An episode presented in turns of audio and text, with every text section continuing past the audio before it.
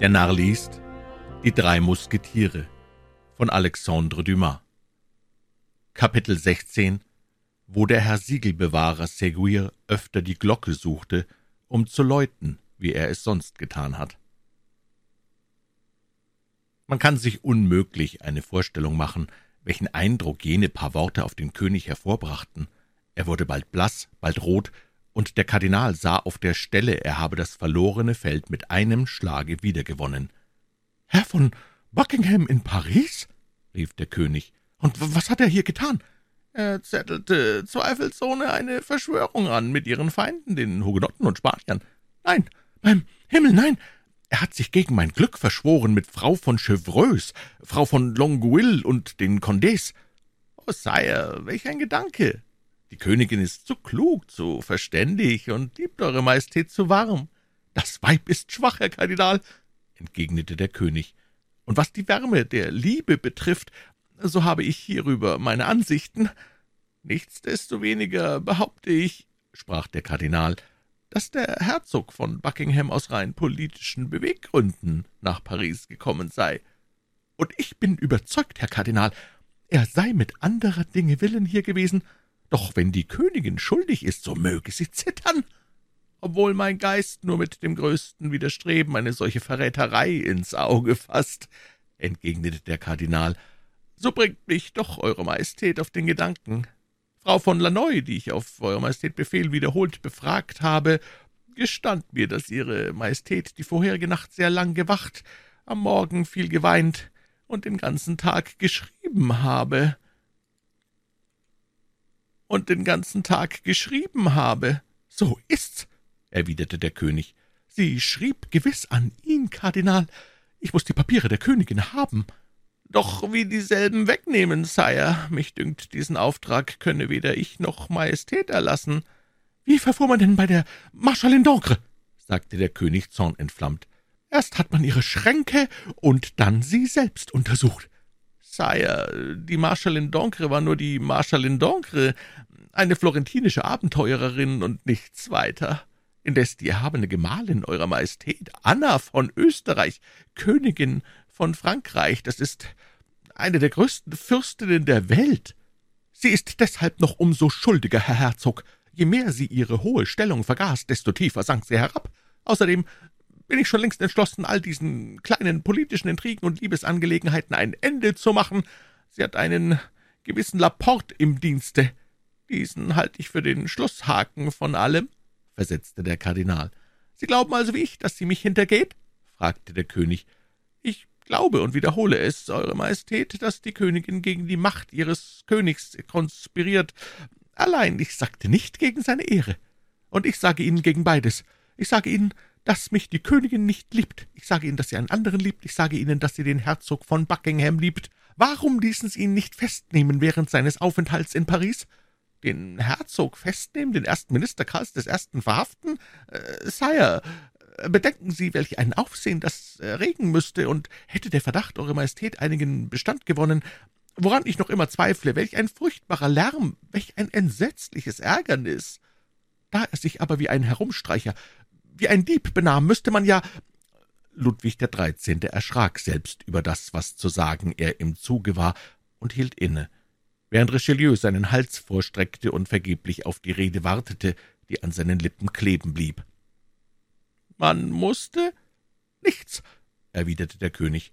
»Allein, Sie haben ihn doch während seiner Anwesenheit in Paris nicht aus den Augen verloren.« »Nein, Sire.« »Wo hat er gewohnt?« »In der Gasse de la Harpe, Nummer 75.« »Wo ist diese?« »Neben dem Luxembourg.« »Sie sind versichert, dass sich die Königin und er nicht gesehen haben?« »Sire, ich glaube, die Königin halte zu getreu an ihre Pflichten.« Sie unterhielten aber einen Briefwechsel. Die Königin hat ihm täglich geschrieben. »Herr Herzog, diese Briefe muss ich haben.« »Sire, jedoch wenn...« »Herr Herzog, ich will sie haben, um jeden Preis.« äh, »Doch ich äh, erlaube mir, eure Majestät aufmerksam zu machen. Verraten Sie mir denn auch, Herr Kardinal, da Sie immer so meinem Willen widerstreben, sind Sie auch einverstanden mit dem Spanier und dem Engländer, mit Frau von Chevreuse und der Königin? Sire, entgegnete der Kardinal lächelnd, ich glaubte, gegen einen solchen Argwohn gesichert zu sein. Herr Kardinal, Sie haben mich verstanden, ich will diese Briefe haben. Hierzu gäbe es nur ein Mittel. Welches? Diese Angelegenheit müsste dem Herrn Siegelbewahrer Seguier übertragen werden. Die Sache gehört ganz in seinen Bereich. Man soll ihn auf der Stelle berufen. Er wird bei mir sein, Sire. Ich ließ ihn bitten zu kommen, und als ich in den Louvre ging, gab ich Befehl, ihn, wenn er kommt, warten zu lassen. Man hol ihn auf der Stelle. Der Befehl, Eure Majestät, wird vollzogen werden, aber was aber? Aber die Königin wird sich vielleicht weigern zu gehorchen. Meinen Befehlen? Ja, wenn sie nicht weiß, dass diese Befehle vom König ausgehen? Nun, damit sie ja nicht daran zweifle, will ich es ihr selber melden. Eure Majestät wollen nicht vergessen, dass ich alles tat, um einen Bruch zu vermeiden. Ja, Herzog, ich weiß es. Sie sind zu nachsichtsvoll für die Königin, und ich sage Ihnen, wir müssen später darüber sprechen, wann es Eure Majestät belieben wird. Aber ich werde immerhin glücklich und stolz sein, Sire, mich der guten Harmonie zu opfern, die meinen Wünschen gemäß zwischen dem König und der Königin von Frankreich herrschen soll. Gut, Kardinal, gut.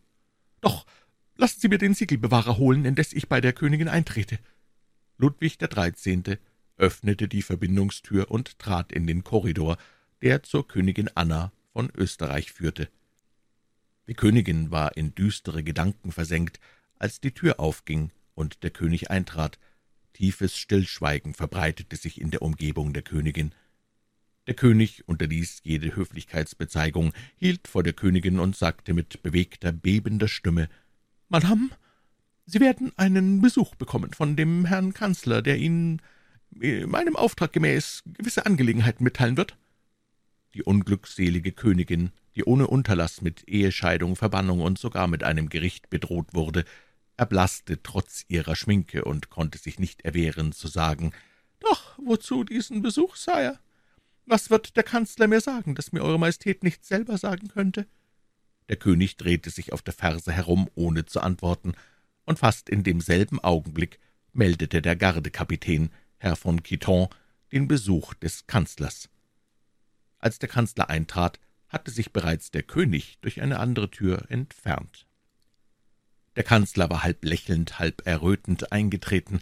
Da wir im Verlauf dieser Geschichte wieder auf ihn zurückkommen werden, so kann es nicht schaden, wenn unsere Leser gleich jetzt mit ihm Bekanntschaft machen. Dieser Kanzler war ein seltsamer Mann, de Roche-le-Mas, Kanokonikus von Notre Dame und vormals Kammerdiener des Kardinals, stellte ihn seiner Eminenz als einen ganz ergebenen Mann vor. Der Kardinal hatte ihm vertraut und war mit ihm gut gefahren. Die Königin stand noch, als er eintrat. Als sie ihn aber sah, setzte sie sich wieder in ihren Lehnstuhl und winkte ihren Frauen, sich auf ihre Kissen und Stühle niederzulassen. Dann fragte sie mit stolzer Miene, »Was wollen Sie, mein Herr, und zu welchem Ende sind Sie hier?« »Madame, um in des Königs Namen abgesehen von aller Ehrerbietung genau alle Ihre Papiere zu untersuchen.« »Wie, mein Herr?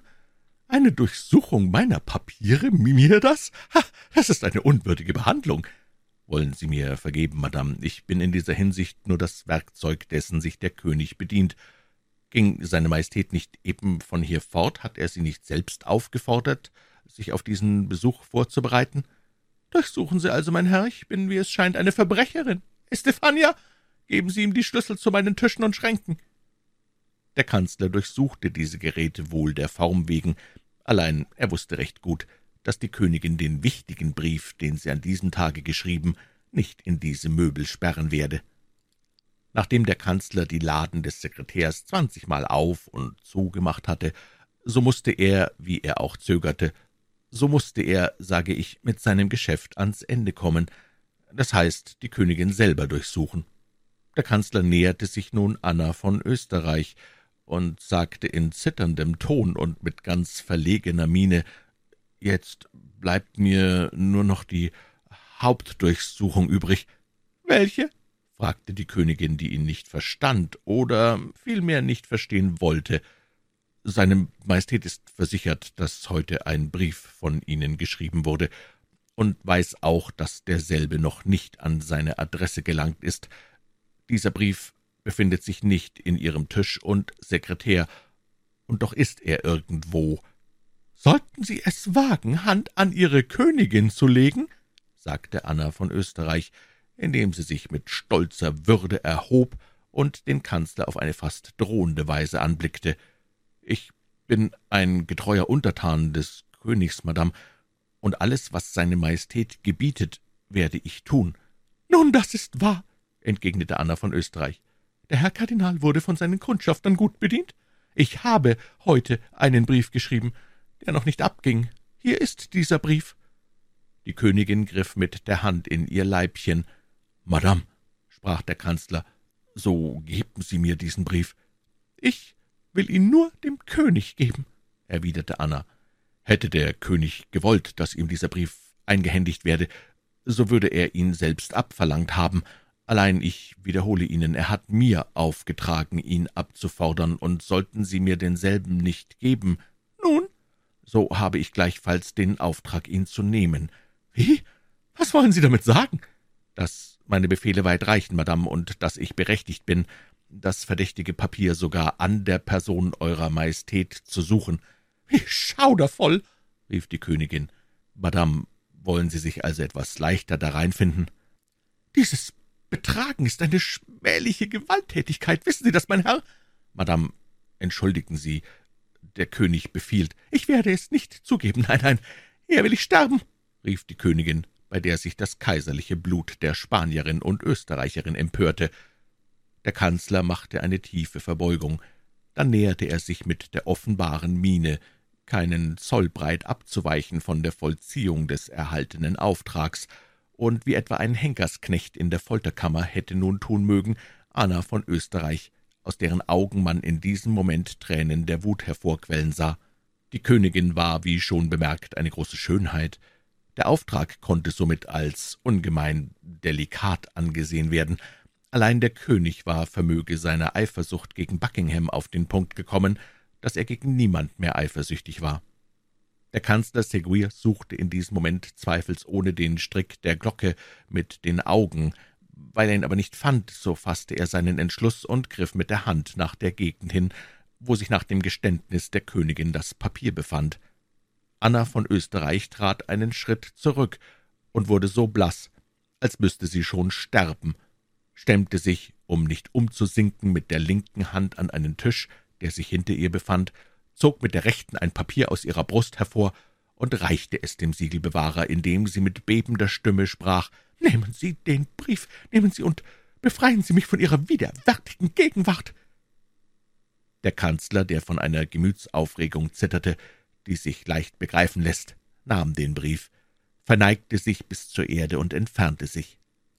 Die Tür war hinter ihm kaum geschlossen, als die Königin halb ohnmächtig in die Arme ihrer Frauen sank. Der Kanzler brachte den Brief zum König, ohne dass er ein einziges Wort gelesen hatte. Der König empfing ihn mit bebender Hand, blickte nach der Adresse, die noch fehlte, wurde sehr blass, entfaltete ihn langsam und las ihn sehr rasch, als er an den ersten Worten ersah, dass er an den König von Spanien gerichtet sei. Es war durchaus ein Angriffsplan gegen den Kardinal, die Königin forderte ihren Bruder und den Kaiser von Österreich auf, sich von der Politik Richelieus verletzt den Anschein zu geben, da er sich unaufhörlich mit der Erniedrigung des Hauses Österreich beschäftigte, als wollten sie Frankreich den Krieg erklären und die Entfernung des Kardinals zur Bedingung des Friedens zu machen. Doch von der Liebe ward in diesem Briefe nicht eine Silbe gesprochen. Der König war ganz erfreut darüber und erkundigte sich, ob der Kardinal noch im Louvre sei. Man meldete ihm, dass seine Eminenz im Arbeitskabinett die Befehle seiner Majestät erwarte. Der König begab sich unverweilt zu ihm. »Nun, Herzog«, sprach er zu ihm, »Sie hatten recht und ich hatte Unrecht. Die ganze Intrige ist politischer Art, und von der Liebe ist in diesem Brief gar nicht die Rede. Dagegen geschieht Ihrer stark Erwähnung. Der Kardinal nahm den Brief und las ihn mit der größten Aufmerksamkeit. Als er zum Schluss kam, fing er ihn noch einmal zu lesen an. »Nun, Eure Majestät«, sprach er, »Sie sehen, worauf es meine Feinde anlegen. Man droht ihnen mit zwei Kriegen, wenn sie mich nicht entfernen. An Ihrer Stelle, Sire, würde ich wirklich einen so mächtigen Andringen nachgeben, und ich meinerseits schätze mich glücklich, wenn ich mich von den Geschäften zurückziehen dürfte. Was sprechen Sie da, Herzog? Ich sage, Sire, dass bei diesen außerordentlichen Kämpfen und beständigen Anstrengungen meine Gesundheit erliegen wird. Ich sage, dass ich die Mühewaltung bei der Belagerung von La Rochelle kaum werde aushalten können, und dass Sie besser täten, den Herrn von Condé oder Herrn von Bassompierre oder einen anderen tapferen Mann zu erwählen, dessen Beruf der Krieg ist, aber nicht mich, der ich ein Mann der Kirche bin, nicht mich, der ich ohne Unterlass von meinem Beruf abgezogen werde, um mich für Dinge zu verwenden, für die ich nicht tauge. Sie werden glücklicher sein im Inneren, Sire, und ich zweifle nicht daran, auch größer nach außen. Herr Herzog, sagte der König, seien Sie ruhig, ich sehe das ein. Alle diejenigen, die in diesem Briefe genannt sind, sollen bestraft werden, wie sie es verdienen, und die Königin selber. Sire, was sprechen Sie da? Gott soll mich bewahren, dass die Königin meinetwegen im mindesten behelligt werde.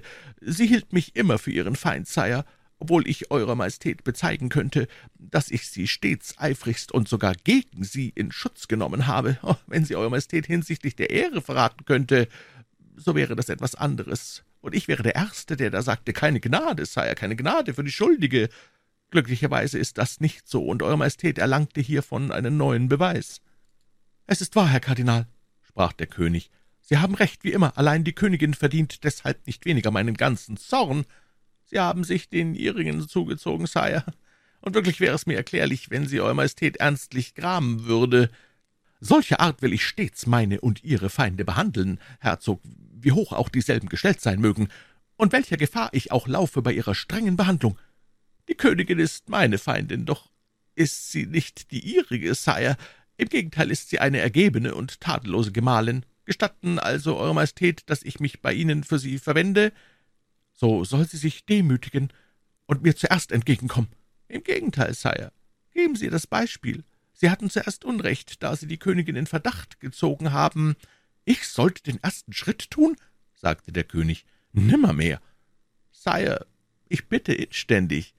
Außerdem, wie sollte ich ihr zuerst entgegenkommen?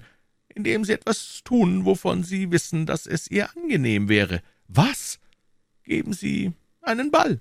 Sie wissen doch, wie sehr die Königin den Tanz liebt. Ich bürge dafür, dass sie auf eine solche Aufmerksamkeit keinen Groll mehr nähren werde. Herr Kardinal, Sie wissen, dass ich die weltlichen Vergnügungen nicht liebe. Die Königin wird Ihnen umso dankbarer sein, als sie Ihre Abneigung gegen diese Vergnügungen kennt. Außerdem wird ihr eine Gelegenheit geboten, die schönen diamantenen Nestelstifte zu tragen, die Sie ihr an Ihrem Namenstag schenkten und womit sie sich bisher noch nicht geschmückt hat. Wir wollen sehen, Herr Kardinal, wir wollen sehen, sagte der König. Wir wollen sehen, doch bei meiner Ehre, Sie sind zu nachsichtsvoll. Sire, versetzte der Kardinal, überlassen Sie die Strenge Ihren Ministern. Die Nachsicht ist eine königliche Tugend. Wenden Sie dieselbe an, und Sie werden sich überzeugen, dass Sie sich dabei wohl befinden. Als hierauf der Kardinal die Pendeluhr elf Uhr schlagen hörte, verneigte er sich tief, bat den König, sich entfernen zu dürfen, und ersuchte ihn, als er sich wegbegab, noch einmal, dass er sich mit der Königin wieder aussöhne. Anna von Österreich, die wegen des ihr abgenommenen Briefes auf Vorwürfe gefasst war, verwunderte sich sehr, als sie am folgenden Tage sah, wie er sich ihr zu nähern bemüht war. Ihre erste Bewegung war zurückweisend, der Stolz der Frau und die Würde der Königin waren zu grausam verletzt, so dass sie sich von dem ersten Schlag nicht sogleich erholen konnte. Allein durch die Frauen ihres Gefolges bewogen, gab sie sich die Miene, als wollte sie allmählich vergessen.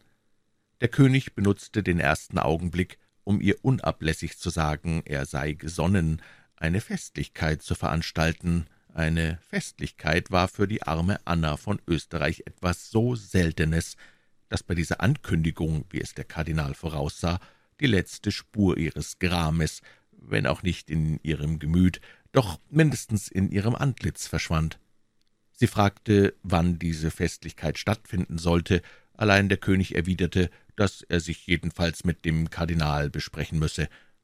In der Tat fragte der König täglich den Kardinal, wann die Festlichkeit statthaben sollte, und jeden Tag verschob es der Kardinal unter irgendeinem Vorwand, sich darüber bestimmt zu erklären.